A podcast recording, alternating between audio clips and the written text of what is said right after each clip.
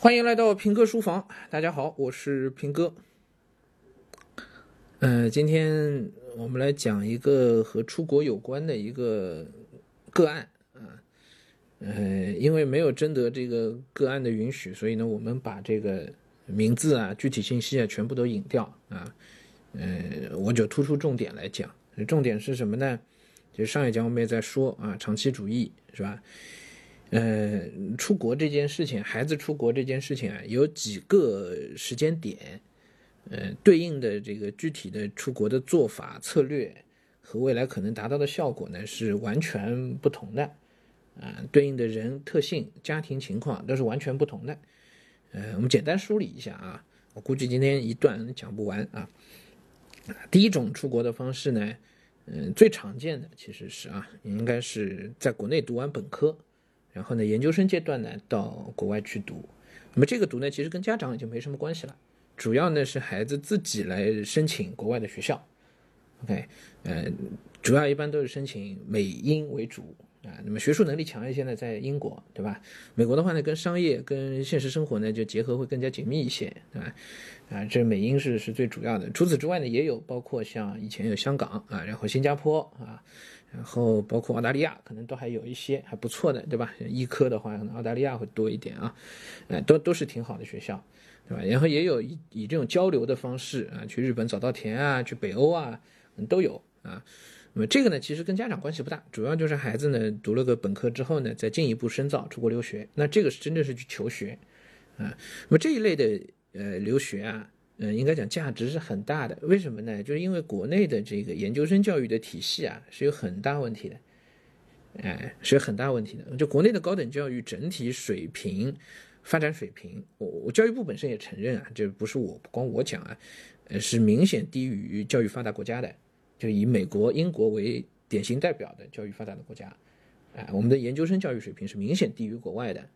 啊，创造性也好。拿成果也好，等等等等，这为什么中国一直就没几个人能拿诺贝尔奖？尤其科学类的，对吧？呃，物理、化学、生科等等都没人能拿诺贝尔诺贝尔奖，原因也在这里，哎，就太重视发论文，哎，像研究生其实也是要求发文章，是吧？博士包括对高校老师的考核都是发文章，呃，就前前前段时间这个，呃，诺贝尔化学奖还是生物学奖发布的时候，就就闹这样的笑话，呃，今年诺奖有有一个得奖的一个得主是。呃，曾经是西南财经大学的，然后他因为考核没过关，是吧？文章发的不够多，结果呢被解聘了。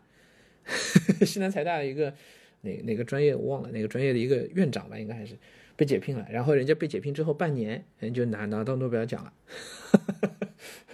这其实真的折射出来，不是这个这个学校本身丢丢人啊，其实折射出来整个国内的高校的这个高等教育的这个管理模式啊，确实有很大问题的。嗯，所以这是一种 OK 一种出学诶一种出国留学的一个一个一个模式啊，本科出去，那么这一类啊就就研究生出去，呃本科读完对吧？出去读研，那么这一类呢，其实大部分是不需要家里掏钱的，因为呢都是有奖学金的，对，越好的学校或者说价值越大的这一类的留学，越是能拿奖学金，OK 越是能拿奖学金啊，所以，呃这是很好的一种模型，很好的。啊，呃，如果能够拿到，不要说常春藤了，就如果能够拿到，呃，美英都是在国在美英当地排名能够在前二十的学校，那你能够申请到奖学金的话，那毫无疑问应该去的，毫无疑问应该去啊。好，这是一类，OK，一个时间点啊，本科毕业。第二个时间点呢是高考考完，哎，就是出国读本科，出国读本科。出国读本科这种模式呢，现在慢慢的在往前都在往前推早，因为你涉及到读预科，啊，涉及到美国的学分，美国要去考托福、考雅思、考 SAT，对吧？要考很多东西。那么如果你是高考考完了，高考考的不好再出去呢，就觉得是得不偿失，是吧？然后也有一些呢是高考多半能够考好的，但是还是希望能够出去读本科。那么这一类呢，呃，情况就比较复杂一些。情况比较复杂，如果你国内的高考成绩是不好的，那么要申请出国的时候呢，可能更多呢是以花钱为主的，而且呢，国外申请到的本科院校呢也不会是太好的，哎，也不太会是很好的。那么，这作为一个高考之外的第二路径的选择，作为一个 backup 啊备备份的一个方案，呃，也也是一个选择，其实出去更多是像镀个金，然后就回来。OK，那么家里如果中产家庭啊能够支持的，能够拿得出这个小一百万吧，至少吧，是吧？小小一百万连生活费啊，这四年时间，那么也还是值得。可是这种的值得呢，你是需要有充分的考量的。什么考量啊？就是要把教育当成一个投资行为，而不是当成消费行为。OK，投资和消费区别是什么？投资是讲回报的，消费是讲是讲开心的。我旗帜鲜明的反对把教育当成消费行为，就是觉得哎呀孩子开心就好了，我就送他出出国去吧。哎，这个到最后是害了孩子。你这几年是爽了，但是未来回来怎么办？啊，或者不回来怎么办？对吧？这这是很大的问题。你投入了一百万、两百万或者几十万，都是要讲一个投资回报的，就是孩子未来的工作能不能把你花的这几年的学费、生活费给挣回来？如果挣不回来，那对于一个中产家庭来说，你家钱也不是多的造的慌，是吧？当然，那个巨富家庭不在我们讨论的范围之内啊。如果您真特别有钱，完全不在意这钱，那咱您您您就就不用听我们这节目了，对吧？教育还是要当成一个投资行为去看。OK，所以这一类出国呢，是需要去衡量一下投入产出比的，是需要去衡量的。OK，到底是考的高考高考考的不好，或者是不愿意参加高考的话，你到底是出去更合适，还是用别的路径更合适？啊，这这不一定的，不一定的。尤其随着这些年的一个大环境的变化啊，逆全球化、反全球化，是吧？嗯，出去之后可能的潜在风险等等等等，呃，都是你需要考量在内的。放在十年前，可能这一类出国。总还是划算的，总体是划算的，因为出去之后拿着一个国外的还不错的一个学校的成那个那个，只只要你最后能毕业，对吧？拿着那个学历回来，哎，总是个留学生回来，国内经国内经济都还不错的时候，你找工作都是能能能找到的，不不至于直接回来就海带啊，海归不会直接变海带，呃，但是如果这已经是一片红海了，很多人都这么搞啊，跑到国外连个语言环境都没有，是吧？都跟中国人混一块儿。啊，然后回来之后，很可能立马就是海带，很可能的，啊，所以这个是要慎重的，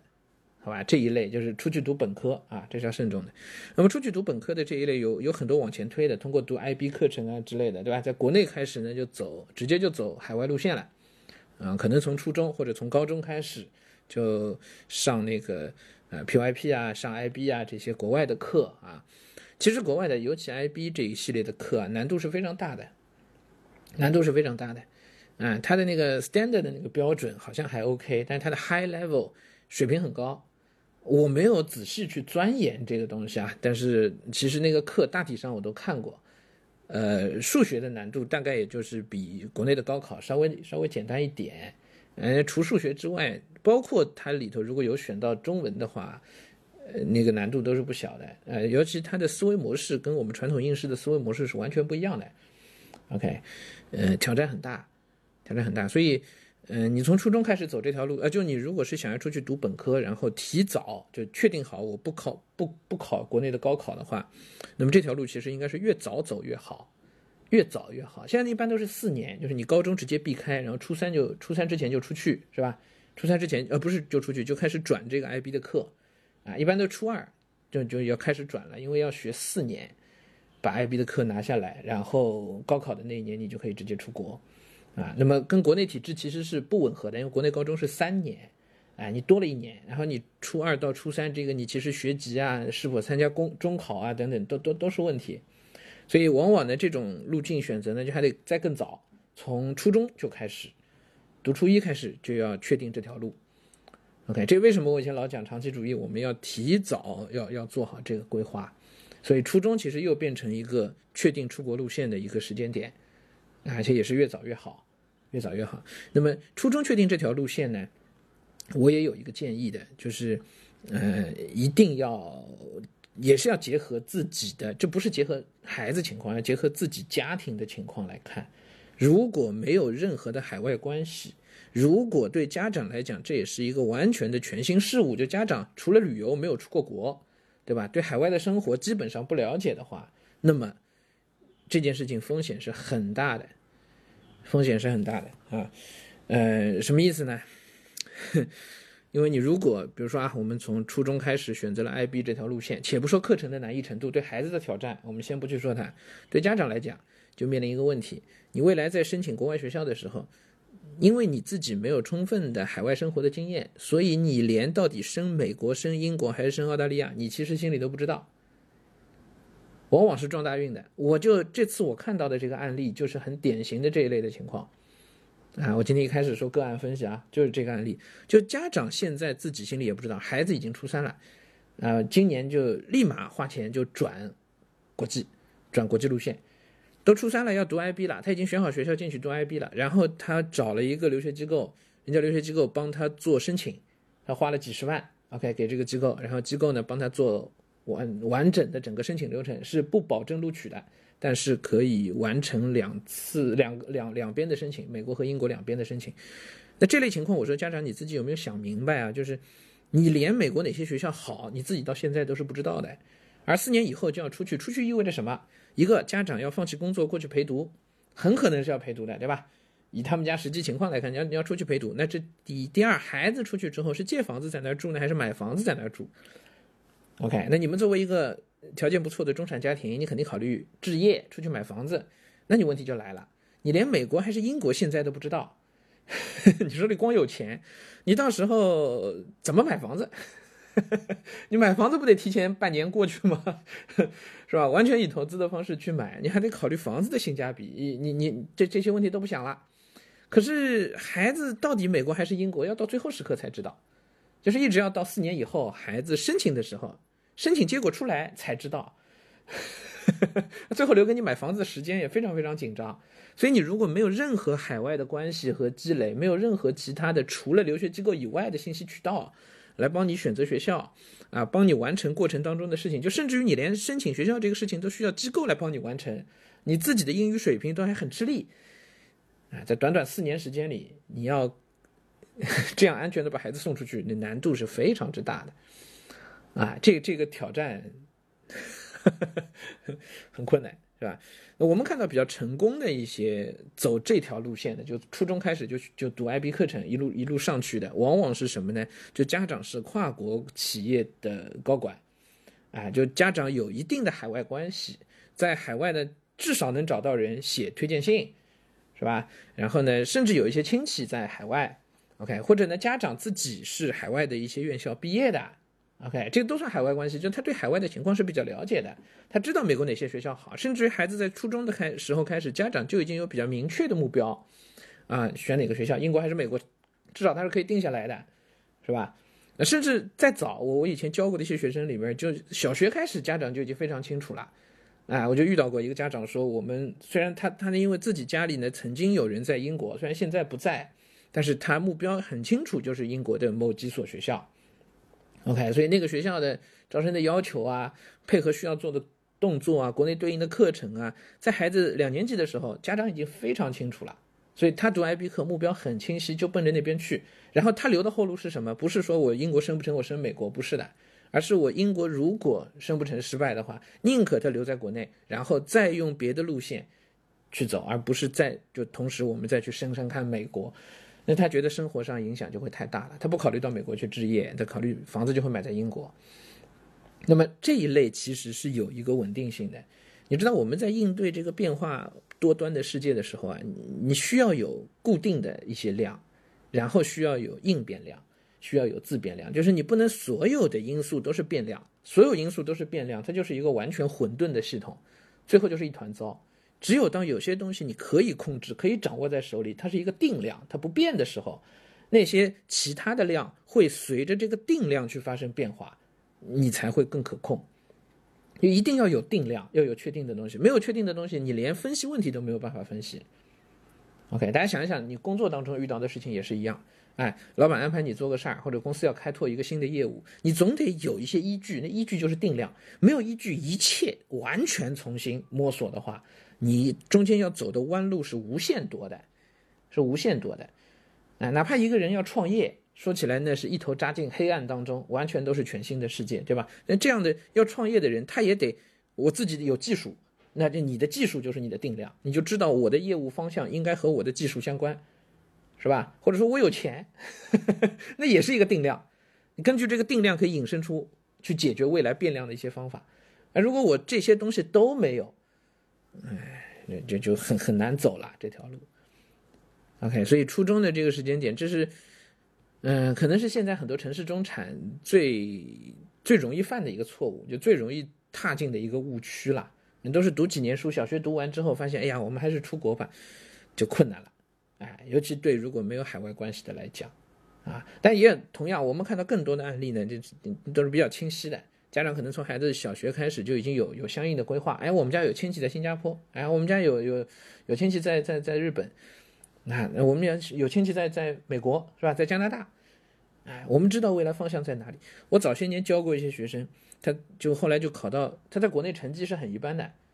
国内很很一般的，也没有专门去读国际的课程，但是他高考之后就直接升了加拿大的学校，然后那个加拿大学校他选了一个。普通学校的一个好的专业，就这个学校这个在这个专业上是特别特别优秀的，是食品加工有关的食食品营养那个营养学好像是，反正和食品加工有关的一个专业。这专业是为什么？就家里有相关的产业是在食品这个领域的，但在国内它是一家中小企业，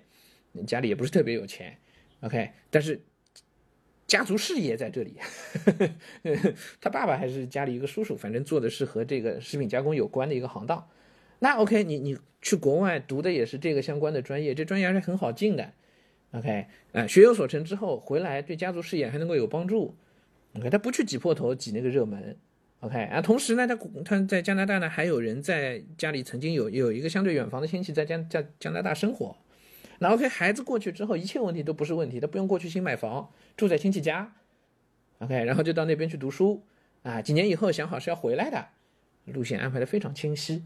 啊，那这个就是属于我觉得想清楚了的出国，是吧？人家啥都没有，我连未来升哪个国家我都不知道，你先读吧。这本质是一种逃避嘛，其实是为了逃避中考、逃避高考嘛。啊，那这个对孩子来讲是不利的，是不利的。嗯，还有最后一种这个呃时间点，就是从小学进小学之前就想清楚国际路线，这也是很好的一个方式，就完全。你就把国内应试的体系里的东西可以完全抛掉了，哎，就从小开始读国际学校，完全按照国外的路线培养，那么英语就足够好了，是吧？而且你也有充分的时间去了解外国的一些情况啊，你目标的一些情况啊，往往这样的家庭能够敢于在小学读小学之前就做好这个出国这个决定的家庭，也不用我说，家家长肯定是有一些海外的关系，或者是有海外的明确目标的。对，是比较清晰的。那么这一类其实长期看也会是很不错的。那他就会完全走一条脱离国内的一条一条路线了。OK，而且出去之后呢，呃，他在海外生活他也更容易去适应。OK，因为小学他接受的环境就是一个国际的环境，是吧？会更加容易去去去适应。哪怕他出去之后再回来，他根还留在中国，因为父母又在又在国内，他其实两边都可以选。而且这个选呢，不是家长盲目的帮帮他选，而是根据孩子未来成长的实际情况，由孩子自己再来决定我是回国内还是再再再出去。所以这个从小开始出国也是一个相反也是很好的一个一个一个路线了啊。那么还有一些投机取巧的，就是想办法把孩子生在国外，哎，落地先拿到国外的身份，然后再回来以留学生的身份回国内来读。也是很占便宜的啊！这个这个操作其实前些年也挺多啊啊。那么这都是几个可以去考虑出国留学的一个一个时间点啊。其实我个人来讲比较建议的呢，就是大家还是应该在国内啊先把底子打扎实了，然后呢高等教育呢放到国外去，尤其研究生阶段的教育呢要放到国外去，这可能是比较好的一个一个一个路径啊。